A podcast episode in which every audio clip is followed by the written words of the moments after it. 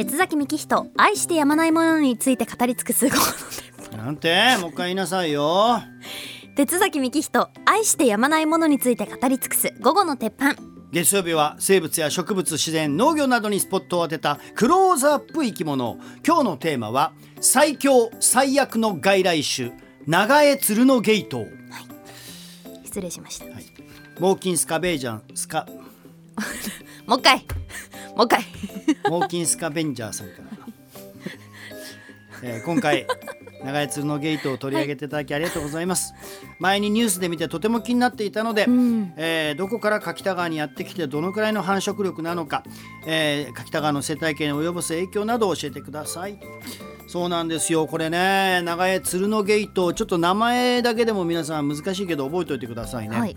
現在世界中に外来種として定着していますそして地球上で最悪の侵略的植物と言われています。へえ。すごいですよこれ。植物で最悪とかあるんそですか？う。地球上で最悪の侵略的植物と呼ばれています、えー南米原産の多年草あの種を持ってないんですよ。種子持ってないんですよ。え？そう。であればえだったらそんなに勢力広げないのではと思いきやなぜ最悪の侵略的植物と呼ばれているのか。はい。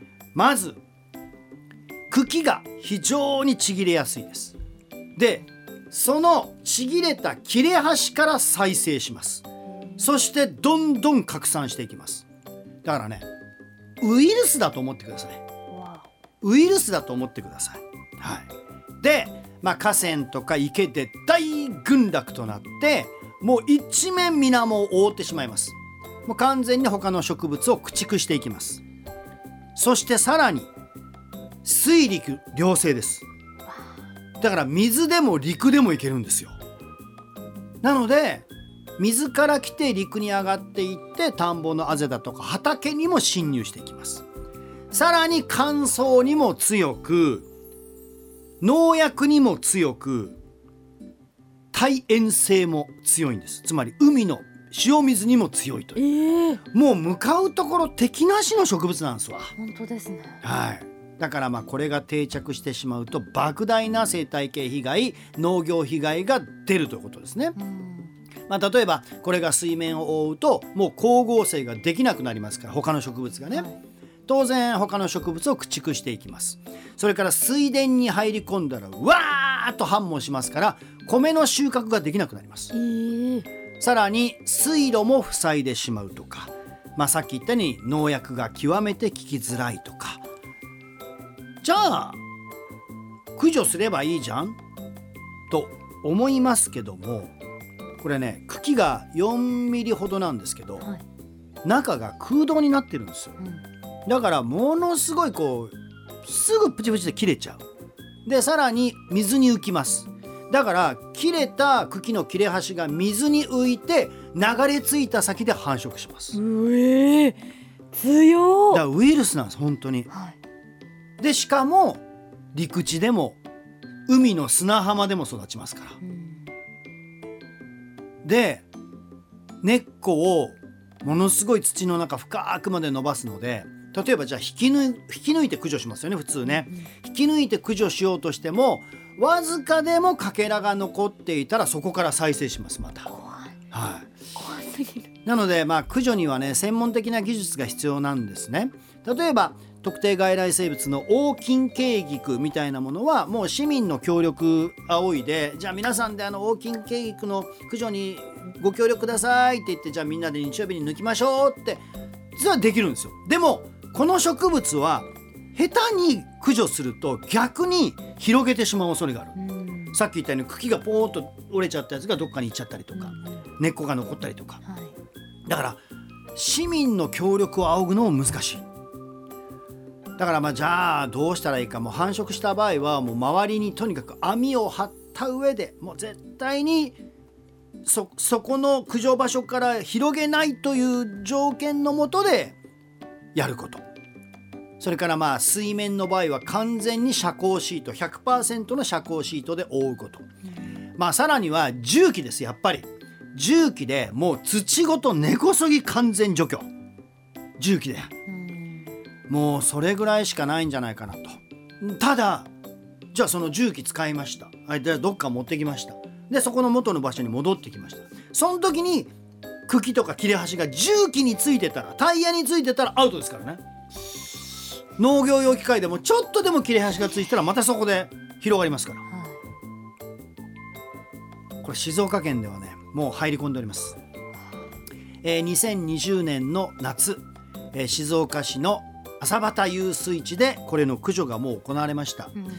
まあその時のね国立環境研究所それから、えー朝畑ウェットランドクラブの皆さんそして東邦大学の皆さん本当にご苦労様でした、えー朝畑遊水地入っております。さらに去年の8月はい。清水町の柿田川では初確認されました。うん。もうすでに2回駆除してます。でも2回駆除したのにその後も同じ場所でもう繁殖してます。駆除したのに同じ場所で。うん。で現在3回目の駆除作業が終わったところです。まあこれも皆さん本当にご苦労様でした。このまま放っておくと柿田柿田川が合流する今度は鹿野川にも広がっていくんですよ。ね？で鹿野川からずっと流域に広がる恐れがあります。だから出たと思ったらその時点で止めないといけない。この植物は。で全国に誇るべき清流柿田川のシンボル三島バイカモが全滅する恐れがあります。柿田川に反応してしまったら。はい。で現在皆さんの努力によってかなり繁殖は抑えられている状態ではあるんですが、まあ、さっきも言ったように2回駆除してもう今すぐ生えてくるということで定期的に続けないといけないんですねこれね。であ定期的にやんないともう目を離した隙にあっという間に繁茂してしまう。でも今ならねまだ食い止められる状態だと思います。じゃあそのためには何が必要か予算なんですよ。うん本当にこれはちなみに滋賀県はこれの駆除のために年間3億円の予算つけてますこれね行政ってね農業被害が出てからしか動かないことがよくあるんですよ。はい。でももうそれ遅いんですこの植物は。うん。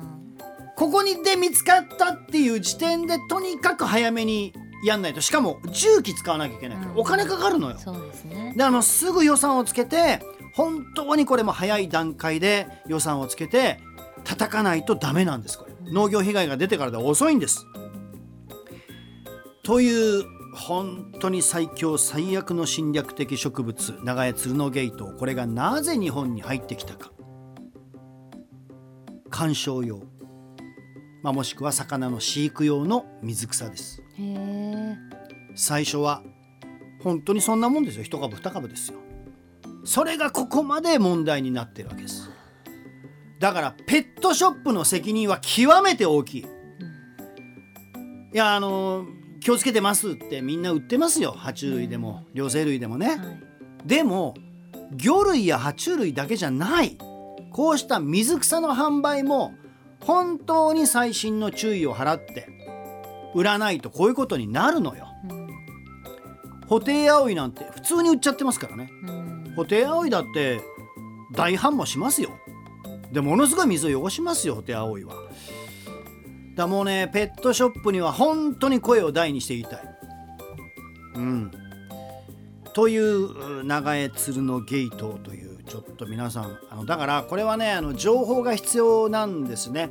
花はね白爪草みたいなまあちょっと可愛らしい白い花なんですけど、まあ、ちょっとこれはあの写真を一回見てもらって、まあ、皆さんの周りの水辺もしくは水辺の近くの場所であの土の場所であれこれそうじゃないかなっていうのはあの早く情報共有してで一刻も早くこれ行政を動かして徹底的に駆除をしないといけないという。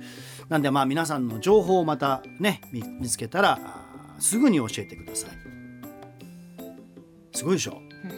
植物って。本当ですね。うん。いや怖いなと思いました。まああのね何度も言いますがもうウイルスのように繁殖していくということだけちょっと覚えておいてくださいね。なんかこう植物ってうん。あるだけ、存在だけでうんこうやっぱ二酸化炭素を酸素に変えてくれるみたいな、イメージがあったんですけどうん。やっぱ他の植物をねこう侵略しちゃうっていうのは怖いところでありますよね。そうですね。まあどんな生き物植物だってやっぱ自分が生きていくために他を滅ぼしていくっていうのはまあ自然の摂理ではあるからね、まあどんな植物でもあればいいっていうものではなくて今までなかったところにいてはいけない植物というのもあるということですね。はい、今日はそんな長江鶴のゲイトウという植物を紹介しました。クローズアップ生き物でした。